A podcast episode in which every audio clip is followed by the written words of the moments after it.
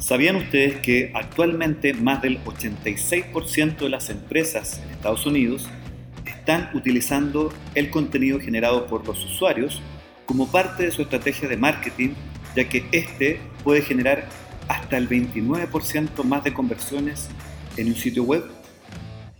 Bienvenidos a este nuestro quinto episodio de la segunda temporada de Marketing Coffee.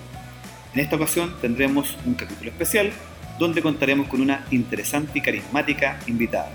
Sírvanse su cafecito porque ya comenzamos. Bienvenidos a la segunda temporada de Marketing Coffee, el podcast de la Escuela de Comunicación de Duoc C, sede Maipú. Conducido por el escritor, profesor y publicista Rodrigo Castillo. Rodrigo, ¿estás listo con tu café?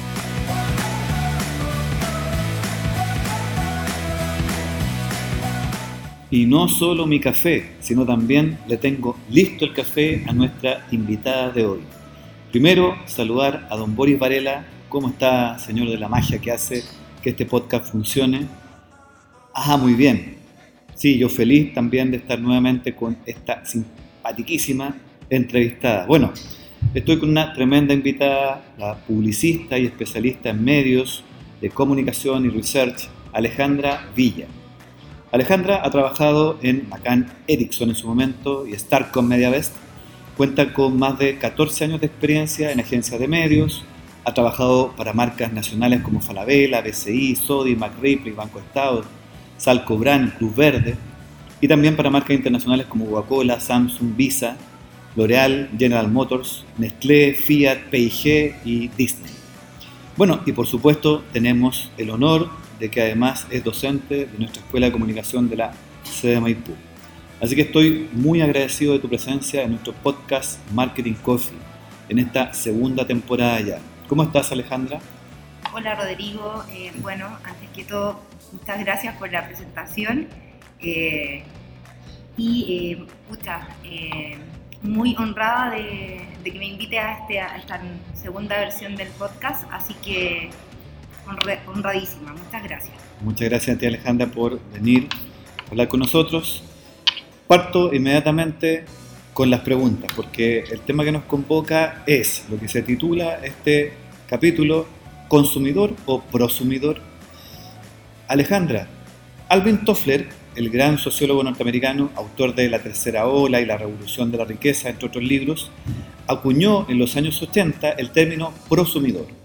¿Podrías decirme cómo tenemos que entender este término para irnos introduciendo en el tema que nos convoca? Eh, mira, eh, la primera vez que yo escuché este término, eh, Rodri está, está, estudiando un diplomado y de pronto eh, la lírica del profesor que teníamos en cuestión dijo esta palabra y yo dije, se equivocó. Y miro como pizarrón y veo que efectivamente estaba bien escrito. Eh, empezó a explicar de dónde provenía esto y me fascinó inmediatamente. Ya, vi que muchas veces lo había visto pero no entendía este concepto y eh, lo primero que hice fue obviamente eh, buscar e investigar desde dónde provenía. Lo primero que me voló así como la cabeza fue entender que eh, venía de algo denominado como futurología y yo inmediatamente estigmaticé como este, este concepto, así, futurología, ¿qué es eso? ¿Ya? Y, y me di cuenta que es parte o, o, quizás se toma como una parte de, de, una ciencia que estudia el comportamiento como para prever cosas a futuro. Partamos de esa base. Primero, rompí el estigma. Segundo, me encantó como lo que significaba, ¿no es cierto?, consumidor y prosumidor y cómo unimos ambos conceptos pero en pos de no una marca ni de un servicio, eh, sino que del de consumidor, de la persona. Y eso fue lo que más me gustó, porque empecé a, a entender eh, cuánto provecho podemos sacarle nosotros los publicistas eh, que trabajamos para marcas, para servicios o para productos de este, de, de este concepto, como tan, tan, tan especial. Yo lo encontré revolucionario, me encantó, y yo viniendo del mundo análogo, eh, fue lo que primero me interesó como para entender de mejor o hacer esta transformación desde lo análogo a lo digital, porque entendí que el prosumidor convive en, en, en, digital, que era un mundo que, que, a mí me gustaba, pero no me interesaba tanto, porque mi formación, tengo 14 años de experiencia, eh, viví la transformación digital en la agencia, pero no era un área que me interesaba tanto. Pero cuando empecé a entender este concepto del prosumidor y me di cuenta que nacía, el génesis de esto era en, digital, me empezó como a llamar la atención y empecé a leerlo, a tratar de entenderlo y obviamente aplicarlo en mi trabajo y también eh, eh, dárselo a los chicos en el, en el tema de, de, la docencia. Eso fue lo que más me llamó la atención. En el fondo también etimológicamente estaríamos hablando de que es una mezcla entre producto y consumidor. El terminal claro. termina siendo una evolución del consumidor que el consumidor termina convirtiéndose también en un producto gracias justamente a estas plataformas digitales. Alejandra, como nuestro podcast se llama Marketing Coffee, para meterlo más de lleno en lo que es marketing, ¿cuál sería la importancia que debería darle el marketing a un prosumidor? Eh, yo creo que es fundamental que cada una de las estrategias de marketing hoy en día que, que debieran desarrollar, por ejemplo, las marcas, eh, antes de desarrollar cualquier tipo de, estrategia de marketing, debería centrarse en los aprendizajes que van a obtener de los prosumidores. ¿ya? Eh, para eso yo creo que la marca primero tiene que entender que eh, tiene que crear algún tipo de contenido netamente relevante, centrado primero en el consumidor y obviamente posteriormente en el producto o en el servicio que esté vendiendo, pero el foco y el eje debería ser la calidad de información que yo le entrego a mis usuarios para que estos usuarios eh, me produzcan a futuro eh, campañas. O sea, eh, ser visionario, o sea, no, no pagarle quizás a, a, ¿cómo se llaman estas? Nielsen o estos grandes, a estas grandes consultoras. Si nosotros tenemos los datos en, en la palma de nuestra mano, siempre y cuando hagamos como bien las cosas. ¿Ya? A mí solamente me interesa vender un producto y mostrarlo sin generar como contenido relevante, tratar de entender, enamorar, ¿no es cierto?, a mi consumidor, eh, no voy a generar nunca esta, esta conexión ni voy a lograr de ellos eh, esta producción de, de, contenido relevante. Entonces yo creo que antes de, de, trabajar cualquier estrategia de marketing, yo debería eh, entender primero fuertemente cómo es mi consumidor, qué es lo que le gusta, eh, cómo siente el producto, eh, qué beneficios busca, qué atributos, etc. Y, luego de eso, recién empezar a generar una estrategia. Alejandra, y en ese sentido, ¿es posible que las marcas logren convertir a un consumidor en un prosumidor? ¿Cómo podrían lograrlo? Yo creo que cuando realizas un buen trabajo de investigación, primero, conocer a tu audiencia, a tu, consumidor, eh, vas a ir trabajando algo a largo plazo que te va a, a lograr eh, fidelizar a tu consumidor. Cuando tú fidelizas a tu consumidor, tú logras que esa persona se transforme como en un promotor de tu marca, ¿ya? Lo que conocemos como el marketing de boca a boca. Pero en este caso el marketing de boca a boca se traslada, ¿no es cierto?, al entorno digital. Ya no es algo que yo le digo a otra persona, sino que esa persona lo deja escrito, ¿no es cierto? Y ese es el aprendizaje que yo logro rescatar con esto puedo hacer mejoras en tiempo real si es que estoy haciendo mal las cosas. Si estoy haciendo bien las cosas, las voy a extrapolar en un futuro y además voy a innovar en futuras estrategias o campañas publicitarias. Entonces yo creo que es fundamental eh, eh, transformar primero a tu cliente eh, en un cliente fiel, que ese cliente fiel se transforme en un promotor de tu marca, tanto como prosumidor como boca a boca, y luego de eso, eh, empezar a nutrirte, recolectar. ¿De qué sirve tener tanta información si no la tomo y genero contenido a futuro? O sea, yo creo que las marcas no han dimensionado la cantidad de información que muchas veces el usuario le deja en su feed. No tienen la capacidad de recolección de esa data o no tienen la capacidad humana de personas que entiendan todo esto. ¿ya? Esto no es solamente sentar a un community manager detrás de una marca que responda sino que entender, analizar y repensar como todos los grandes aprendizajes que te deja el consumidor. Uy, súper interesante Alejandra. Eh, yo, nosotros sabemos que tu tiempo es súper acotado, por lo mismo te vuelvo a agradecer el tiempo que te hayas dado para, para con nuestro podcast. Y te tengo una última pregunta más que nada. que nos des ejemplo de qué marcas podrían ser hoy un referente respecto a haber hecho bien las cosas eh, en este uso de prosumidores. Eh, a ver, mira, hay, hay harta en realidad, pero voy a tomar eh, una que, ya que llegó IKEA hace poco a, mm. nuestro país, bueno, IKEA o IKEA, como le dicen, no mm. sé.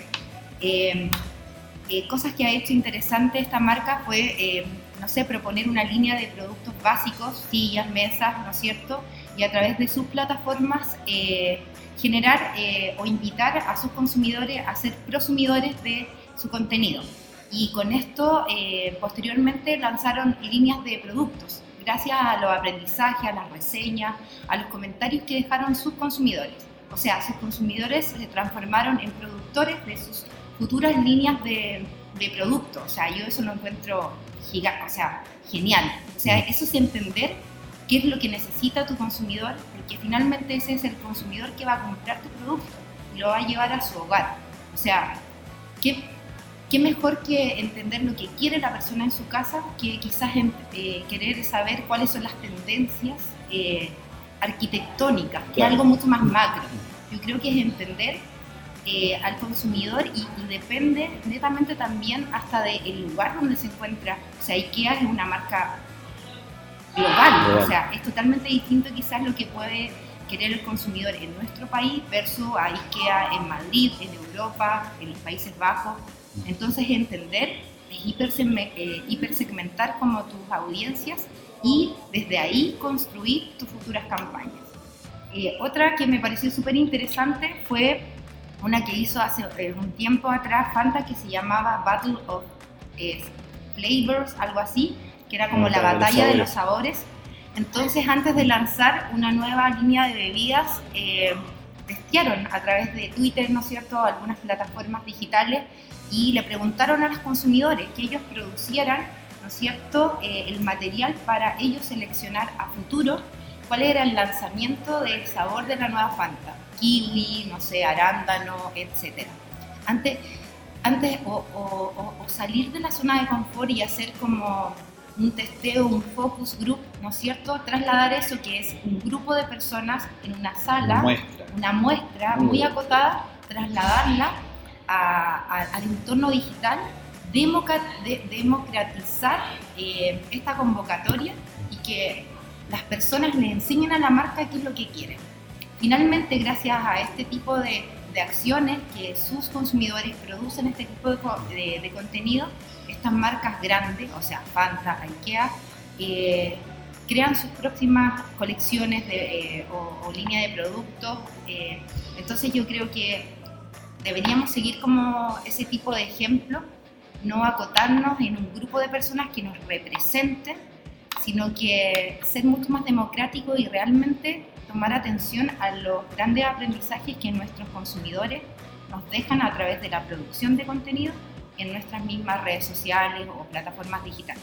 Yo creo que, que hay mucho, mucho eh, por aprender y de pronto falta el capital humano para hacerlo, entonces creo que tenemos grandes oportunidades.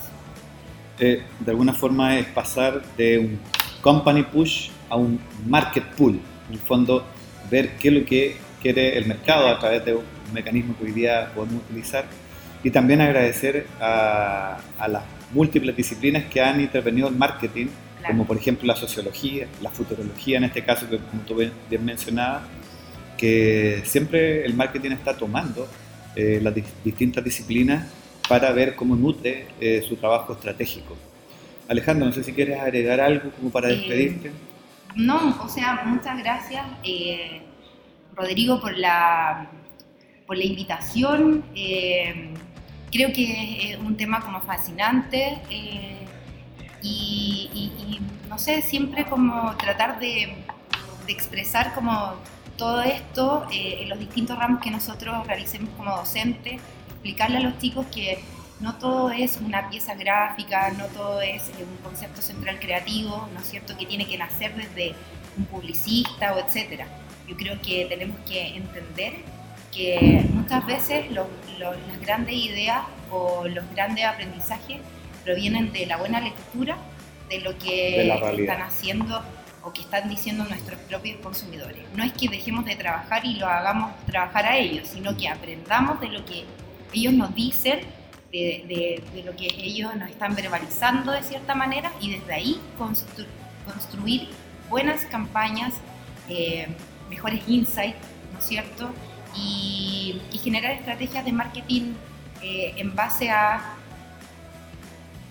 El eje central debería ser, a mi juicio, el consumidor y luego, obviamente, eh, el producto. Pero si yo voy a crear una campaña pensando solamente en el producto, creo que, en mi punto de vista, creo que no es lo indicado. Creo que el consumidor es el centro y desde ahí tenemos que empezar a crear. Entonces, escuchémoslo, estudiémoslo, entendámoslo, entendamos eh, qué quieren y desde ahí construir, eh, construimos lo que tenemos que hacer nosotros entre comillas, la magia que nos piden los clientes. La, importancia de la escucha digital. Exacto. Sea, yo que vengo del mundo análogo, chiquillo, o sea, me ha costado, tengo 42 años, me ha costado como hacer esta transición y la quise hacer cuando entendí o, o traté de entender este, e, e, este concepto. Entonces, hay tanto por crecer, es una herramienta tan, tan poderosa, entonces utilicémosla como de buena forma. Eh, y mi consejo a los chicos que están estudiando, que estén escuchando este programa es siempre tener claro, ¿no es cierto?, que estamos trabajando para un consumidor y no para nosotros hacer cosas o campañas exitosas. O para ganar premios, que muchos de mi generación, de nuestra generación, cuando estudiábamos nosotros hace 20 años o, quizás más, eh, era lo único que queríamos, ganar premios. Canes. Sí, New York Festival. Sí, no, no. Eso ya no obsoleto. Muchas gracias. Gracias, Rodri. Eh, bueno, un saludo a todos los chicos, chicas que estén escuchando el podcast. Creo que es una excelente iniciativa y qué bueno que tengamos estas oportunidades para conversar eh, de temas eh, interesantes, sobre todo para los alumnos de, de la Escuela de Comunicación. Muchísimas gracias Alejandra, ha sido fantástico conocer tu experiencia para comprender este tema que Parece nuevo, pero en realidad tiene varias décadas y está fuertemente arraigándose en la planificación del marketing. De cualquier forma, y como reza el dicho, no hay mejor publicidad que un cliente satisfecho. Me despido de ustedes y tengan listo su café para una próxima oportunidad porque seguiremos poniendo un poco de marketing a su café en Marketing Coffee, el podcast de la Escuela de Comunicación de UC, sede Maipú. Recuerden seguirnos y comentar en Instagram, Compartan también de Spotify si les parece que nuestro contenido es de valor. Adiós y gracias por preferir nuestra cafetería podcast. Así termina un nuevo episodio de Marketing Coffee con Rodrigo Castillo. Esperamos que lo hayas disfrutado. Recuerda seguirnos y escucharnos por Spotify, Google Podcast o Apple Podcast. Síguenos también en Instagram y comparte nuestros capítulos en tus redes para que nuestra comunidad siga creciendo.